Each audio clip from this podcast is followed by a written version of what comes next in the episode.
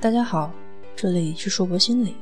我是今天的语音分享人心怡。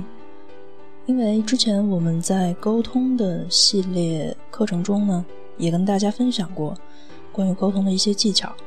在沟通课程的最后的一些章节里面，我们可能也涉及到了关于情绪管理的部分。那沟通，除过沟通技巧来说的话，可能有很大的一个部分也来自于你的情绪一定是要稳定的，那样才能给你更好的一个沟通的场景。那我们今天这个专题主要来谈一谈我们众多情绪当中的一个非常难以应对的一个焦虑状态。所以在接下来大概嗯四个篇章中呢，我们来一起讨论一下焦虑对我们的影响，以及。我们应对它的一些相关策略。焦虑的表现，就像大部分情绪那样，焦虑会影响我们的思维方式，影响我们的身体反应，影响我们的行为方式。从思维的层面来说，某些思维模式会让我们感到焦虑，反过来也是一样的。在焦虑的时候，它会影响我们的思维方式。感到焦虑会让我们片面的注意畏惧的情绪，这会让我们难以清晰的思考，难以用正常的方式加工其他的信息。举个例子，当你在聚餐的时候上对交谈感到非常焦虑，你就会发现，这个时候，即便是与那些与你很熟悉的客人进行交谈，也变得比平常更加的困难，并且。难以听清他们说的话。如果你对赶鸭子上架的演讲感到很焦虑，那么你可能在即将开始说话的时候，头脑里就一片空白。这是因为关注你害怕的事情，削弱了你考虑其他事情的能力。也正是由于这个原因，我们常常建议紧张的演讲者数到十，或者想象听众们都没有穿衣服。再或者，想象台下坐的是一群萝卜白菜，这样把紧张的心思转移到其他的事情上，有助于放松，并且可以帮助你重新集中注意力。从躯体层面上来讲的话，焦虑还可以产生其他的躯体症状，例如疲倦、腹泻、消化不良、没胃口和一些睡眠问题等。当我们体验到高度的焦虑，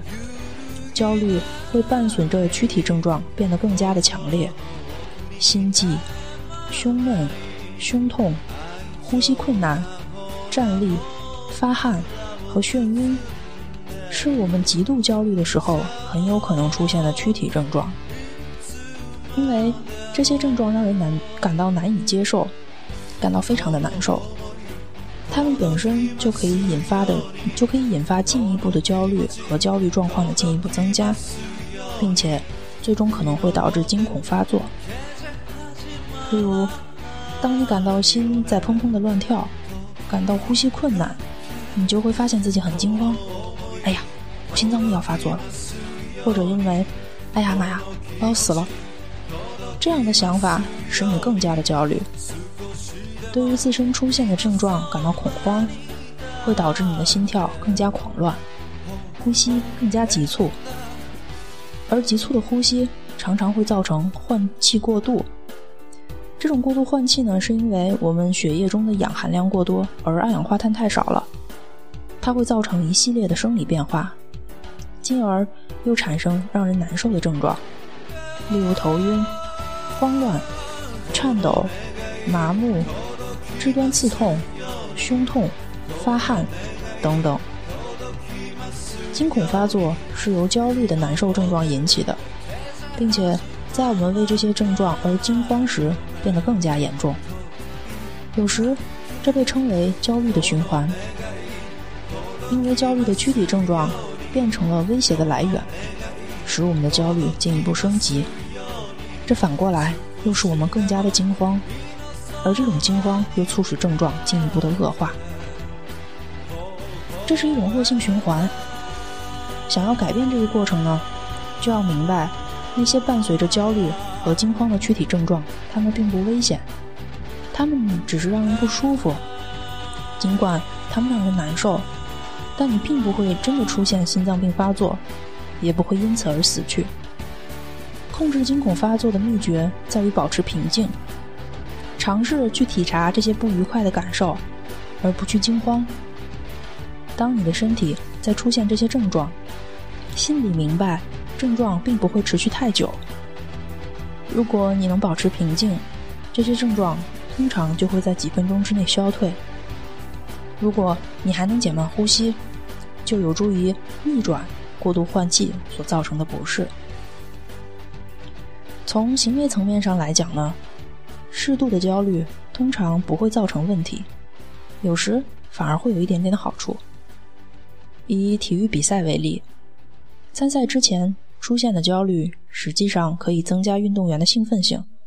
推动他们去赶超别人。考试之前的焦虑，也可以促使学生努力学习，从而在考试那天取得佳绩。发表演讲之前的焦虑。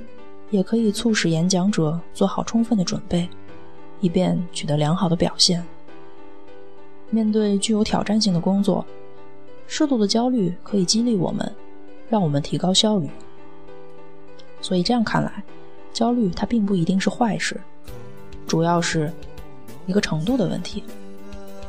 严重的焦虑会损害我们的效率，并且让我们感到难受。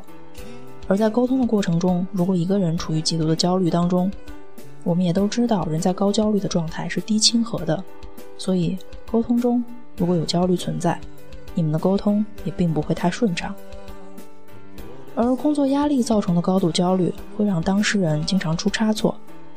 从而降低工作效率，并且导致精疲力竭。足球大赛中出现的强烈焦虑，会使运动员表现失常。在演讲开幕时，由于过于害怕的演员会结结巴巴的忘掉台词。考试当中的过度焦虑会使你脑子一片空白，并且不断的出错。当我们焦虑的时候，人们常会察觉到，嗯，好像有什么地方不太对劲儿。哪怕我们一言不发，我们的举止很不自然，并且容易激动，因为我们的感觉在此时，特别是听觉、嗅觉和视觉。我们的感觉在这个时候呢，对周围的环境过于关注，非常的敏感，一点小小的动静都可以让我们跳起来。焦虑还让我们企图能通过抽烟、吃东西、喝饮料等这些行为来寻求暂时的解脱。焦虑所伴随的不愉快感受，常常驱使我们去寻求某些逃避。许多人通过喝酒、抽烟、暴饮暴食。甚至吸食毒品来麻木、来逃避这种不愉快的感受，因为上述行为常常可以给我们带来暂时的解脱，所以我们容易反复这么做。逃避这个问题的在于，他们并不是一个长久之计，而且不但不能解决问题，反而常常产生更多的问题。事实上，焦虑。往往预示着当事人会出现成瘾的习惯和自我挫败的行为。有些人逃避那些让他们感到焦虑的情境，试图借此减少自己的焦虑。因此，他们逃避社交，逃避工作，甚至逃避开车，不敢去维护自己的权益，不敢独处，不愿意去上班，逃离那些引起恐惧的场合。能让我们暂时的躲避那些不适的感觉，但让我们在不断感到害怕和脆弱。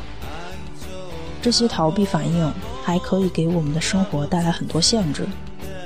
而不去面对那些畏惧，就意味着我们永远也无法学会征服它，或者适应它。实际上，焦虑循环和逃避反应损害了某些人的社会功能。使得他们难以正常的生活。我们今天的分享关于焦虑对于我们的影响就先到这里，在接下来的篇章中，我们也会来讨论到关于一些引起焦虑的思维倾向和我们如何应对焦虑的一些行为和认知策略。那今天的分享就到这里，这里是硕博心理，无论你在哪里，世界和我。陪伴着你。